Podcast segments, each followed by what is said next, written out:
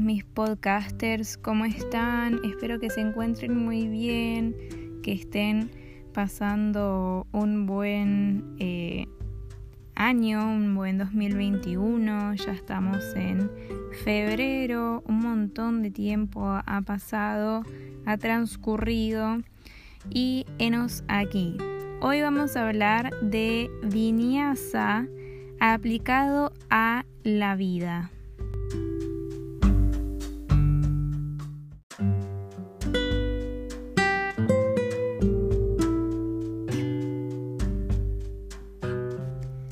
Se deben estar preguntando qué es el vinyasa. Bueno, el vinyasa es un tipo de yoga, es un estilo de yoga. Es un estilo de yoga que estudié en una escuela y este tipo de yoga conecta los movimientos o las asanas, posturas, con eh, respiraciones sincronizadas. Eh, hay también muchas pausas en la vinyasa yoga, que es una de las cosas que la diferencia del el resto, porque eh, antes de ir a, otra postura, antes del cambio, es como que nos tomamos una pausa para ir a lo que viene. Y a mí me quedó una frase que dijo eh, mi maestra una vez, que ella ponía el ejemplo de cómo eh, se aplica a la vida real con un simple ejemplo. Cuando nos vamos de viaje, y volvemos y tenemos la valija hecha llena de cosas, y compramos recuerdos, regalos, lo que sea, si tenemos que poner ropa para lavar y todo, hay dos tipos de personas. La persona que hace el vinyasa y la persona que no lo hace. La persona que no lo hace es la persona que está un poco más acelerada, que agarra, saca todo, pone a lavar, que esa vendría a ser yo, porque no soporto que esté la valija llena de cosas Em, enfrente mío. A mí me gusta que esté todo muy ordenadito.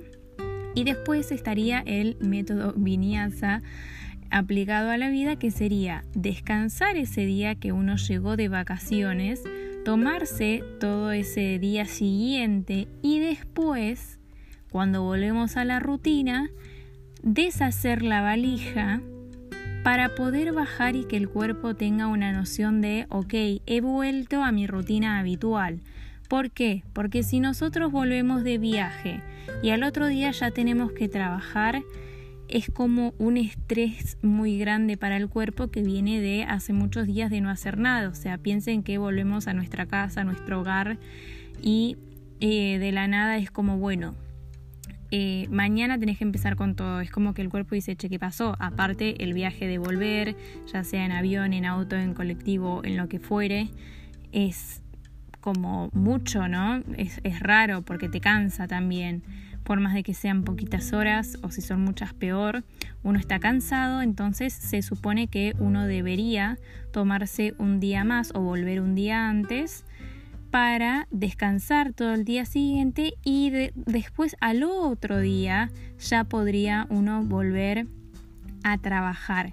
Este sería el método vinyasa aplicado a la vida y así con todo, cómo tomarnos pausas cada, eh, cada momento que sea necesario. Por ejemplo, cuando estamos en una conversación donde algo nos disgusta o estamos hablando con alguien y hay algo en lo que no estamos de acuerdo, muchas personas sienten este impulso de contestar rápidamente y es a lo que yo llamo diarrea verbal, como que te sale toda esa, o vómito verbal, te sale toda esa cosa por la boca que después te arrepentís de decir todo lo que dijiste.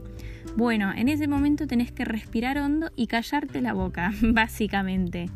Ahí estarías haciendo un buen vinyasa, lo estarías aplicando a tu vida. ¿Por qué? Porque estás haciendo una pausa antes de mandarte, perdón por la palabra, un cagadón, pero sí, un marronazo duro. Entonces, ahí pensá en viñaza. No, no lo digo, me callo la boca. Entonces tomas aire, te ahorras una discusión y después meditas bien lo que quieras decir en otro momento y cuando estés en frío lo vas a poder poner en palabras y vas a poder eh, tener una discusión más real y una discusión donde no agredas a la otra persona o no digas cosas que luego te arrepentís. porque esa es la idea, ¿no? Uno a medida que va creciendo va, se supone, dominando sus impulsos y va siendo un poquito más inteligente de no decir cosas que después uno se arrepiente, porque es como que no está bueno tener eh, cierta edad y seguir siendo una persona impulsiva. Hay algo que no está muy bien en eso, ¿no? Uno a medida que va creciendo tiene que ir pudiendo controlar ciertos impulsos, teniendo esa capacidad eh, de, reaccionar o de no reacción sería, ¿no? De no, no reaccionar ante eso, de poder pensar y decir, bueno, respiro, yo sé que me está molestando lo que me están diciendo, pero no voy a decir nada porque sé que después me voy a arrepentir o quizás no se arrepienten, pero igual la idea es poder hablar siempre en eh, frío. No decir las cosas en caliente ni nada, sino tomar decisiones en frío.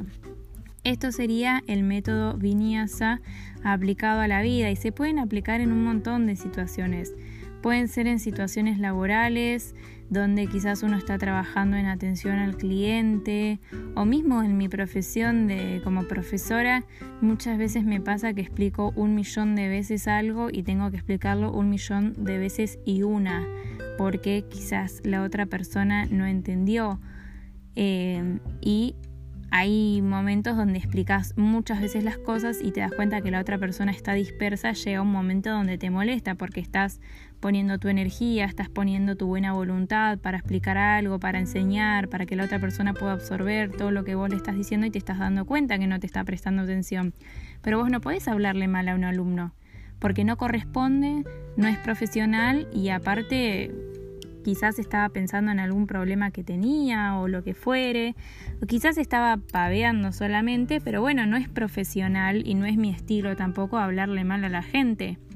Entonces ahí uno tiene que respirar profundo y volver despacito a explicarlo, decirlo, quizás como que podés tirar un bueno, presto atención, un poquito más de atención. A veces como que la captan, a veces quizás no la captan tanto en atención al cliente también pasa que vos explicás 300 millones de veces lo mismo y, quizás una persona no te entiende y vos decís no puedo entender cómo vos no me, no me estás entendiendo. Pero bueno, tenés que tener mucha paciencia, volver a explicar lo mismo. En la vida en general, en relaciones de amistad pasa muchas veces también que tenés que explicar muchas veces lo mismo porque tu amigo no entiende o amiga no entiende lo que querés explicarle o quizás cuando estás hablando con, algún familiar mayor que quizás no entiende lo que vos querés decir o quizás no te está prestando atención o es la típica, estás en la mesa familiar, están hablando de un tema que te molesta mucho, eh, o sea, están diciendo cosas que a vos te están molestando, no reaccionar, o sea, lo peor que puedes hacer es, es reaccionar porque quizás la persona está buscando eso, que vos reacciones. Entonces ahí tratas de pensar en otra cosa, no respondes, eh, que me ha pasado mucho en mesas familiares, sobre discusiones políticas eh, o, religiosas, que son cosas que eh, para mí uno tiene que estar muy informado para hablar de ciertos asuntos y hay asuntos que me tocan muy de cerca, entonces em, me molesto muy rápido, pero no reacciono. Aprendí a no reaccionar. Yo era muy, muy impulsiva, muy impulsiva, y em, aprendí a no reaccionar ante estas cosas. Aprendí que es lo peor, porque es echarle leña al fuego. y el fuego va a estar contento y yo no porque no quiero que ese fuego crezca, pero yo lo estoy alimentando. Entonces, ¿qué es lo que tengo que hacer? Tengo que ser inteligente, no reacciono. En ese momento trato de pensar en otra cosa, si se me hace imposible pensar en otra cosa, entonces ahí sí agarro y si tengo la oportunidad me voy a otro lugar, ya sea que uh, pasé al baño o me fui a otra parte de, la casa eh, o hago que levanto un plato, no sé, trato como de de irme porque siento que voy a prenderme fuego y a estallar. ¿Vieron los dibujitos animados cuando se enojaban mucho? Los dibujitos viejos de mi época. Cuando se enojaban mucho se ponían todos rojos y es como que le explotaba, o sea, le subía como algo, como un humito a la cabeza y le salía por los oídos. Bueno, así, en esa situación a veces me, me pasa. Entonces lo que hago es eso, pensar, literalmente pienso, o sea, no actúo, sino que pienso. Me voy a arrepentir si digo un montón de cosas porque estoy enojada en este momento, porque tocaron fibras sensibles. Entonces, viniasa, me tomo una pausita, me, me trato de tranquilizar, trato de pensar en otra cosa o de irme a una habitación unos segundos y después volver para ver si el tema me armó. Si el tema no me armó, vuelvo a hacer lo mismo. Trato yo de cambiar de tema, que me sale muy bien cambiar de tema. Creo que soy una experta en cambiar de temas eh, cuando estoy hablando con alguien y hay algo que me incomoda o no me gusta o veo que está medio rara la conversación, es como que me sale muy bien cambiar de tema.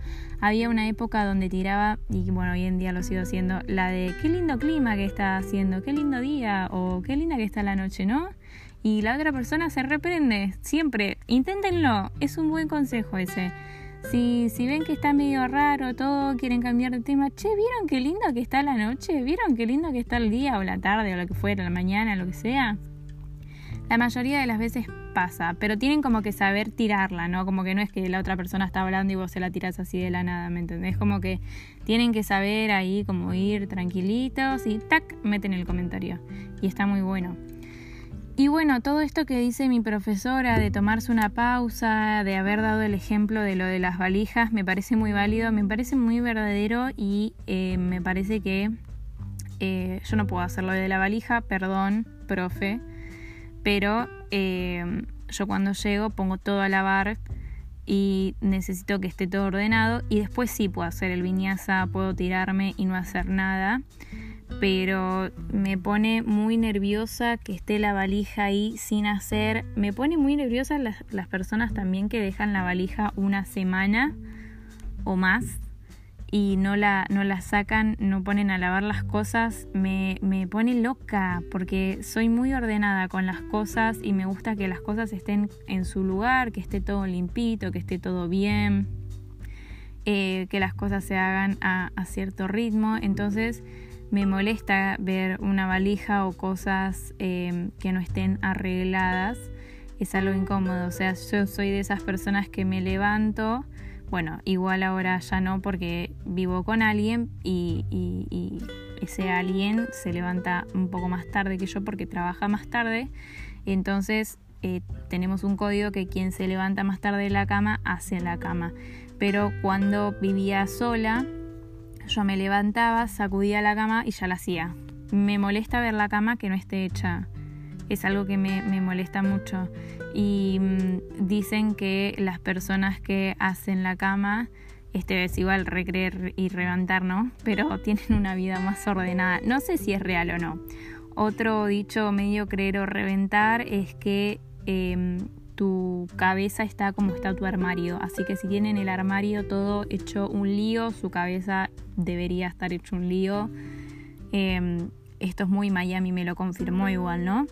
Pero mm, me parece que, que, mientras más orden uno lleva en su vida sin ser tampoco así tajante, ¿no? Porque los extremos nunca son buenos mientras más orden uno lleva en su vida, eh, más ordenada va a tener las ideas y las cosas en, su vida, porque ustedes han visto que las personas que tienen depresión diagnosticada eh, y, están mal no pueden hacer la cama, a veces les cuesta hasta bañarse, no lavan los platos, tienen todo desordenado.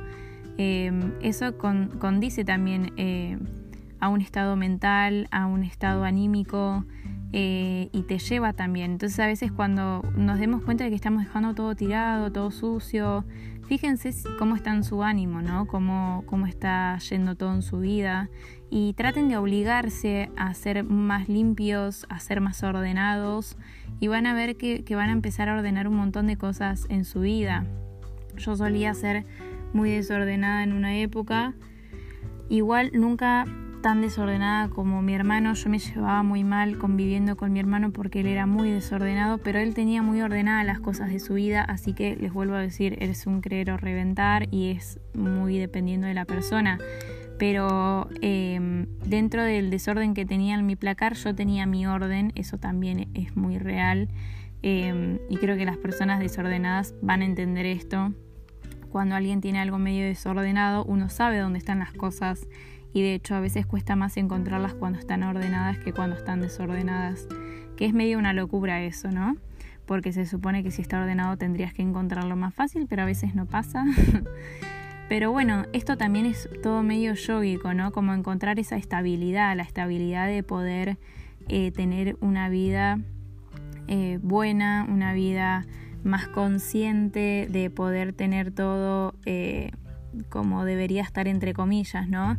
Ser una persona ordenada, con las cosas ordenadas, con los pensamientos ordenados, buscar esa estabilidad, qué es lo que funciona para mí, qué es lo que no funciona para mí. no es filosófico, sino que es algo yógico, eso es un estilo de vida un estilo de vida donde uno busca un bienestar, donde uno busca poder tener la mejor calidad de vida posible dentro de las posibilidades que uno tiene, dentro de la vida que uno lleva, poder buscar lo mejor y siempre poder eh, tener un bienestar, buscar lo positivo de lo negativo. Em, todo esto es yoga. Esto es yoga en general, cualquier tipo de yoga tiene como fin eh, en realidad el yoga puro tiene como fin la meditación o el nirvana, pero el yoga en general tiene como finalidad el bienestar. Siempre esta palabra va a estar presente en el yoga, el bienestar, el estar bien. Pero estar bien no significa que va a pasar el 100% de las veces. Hay días donde uno está más o menos, hay días donde uno está mal, hay días donde uno está nostálgico. El estado de ánimo cambia pero las herramientas del yoga nos ayudan a no estancarnos en un estado de ánimo puntual, sino de poder tener este, eh, que sea cíclico, ¿no? Que, que no te estanques en una cosa, sino que vayas pasando a otro estado, que no te estanques en la tristeza y se forme una depresión, sino que digas, bueno, esto es tristeza, esto es por esto, perfecto, ¿cómo lo resuelvo? ¿Tiene solución? Sí, no tiene solución, ¿para qué me preocupo? Y seguir con otra cosa. Y si aparece este sentimiento de tristeza, poder observarlo, poder decodificarlo, eh, sea tristeza, sea enojo, cualquier otro tipo de sentimiento negativo, y poder observarlo, saber por qué es y poder seguir adelante. Eh, la felicidad no es un estado de ánimo para mí, eh, quizás la alegría sí, pero eh, no es algo que esté todo el día, todo el tiempo. No existe nadie en el mundo que esté todos los días de su vida 24/7 feliz, porque la felicidad son momentos. Uno puede ser una persona alegre, sí, re. Y también puedes ser una persona realista, que por ser realista no sos negativo. Ojo, hay una línea delgada. Hay muchas personas que dicen soy realista y son muy negativos en realidad. Pero esto es el yoga. Esto es desmenuzando partes de yoga. O sea, darse cuenta que de lo negativo podemos sacar lo positivo, que necesitamos pausas en nuestra vida, que necesitamos parar en ciertos momentos, que no todo tiene que ser una cosa atrás de la otra, me pongo cosas para hacer, hago todo, eh, tengo que hacer esto, esto, esto, no tengo tiempo ni para respirar. Bueno, para un poco, para un poco porque no está bien, en algún momento vas a explotar, no te va a hacer bien ni mentalmente ni físicamente. Vinyasa, necesitas una pausa, necesitas parar, necesitas fijarte qué es lo que está pasando, por qué te estás poniendo tantas cosas en tu vida, qué es lo que no quieres ver, qué es lo que no quieres sentir y tratar esas cosas, enfrentarlas, ya sea solo o con alguien más, enfrentarlas, hacerle frente, resolver esas cosas y vas a ver que vas a tomar las cosas con más calma, con más naturalidad y que todo va a ser mucho más ordenado.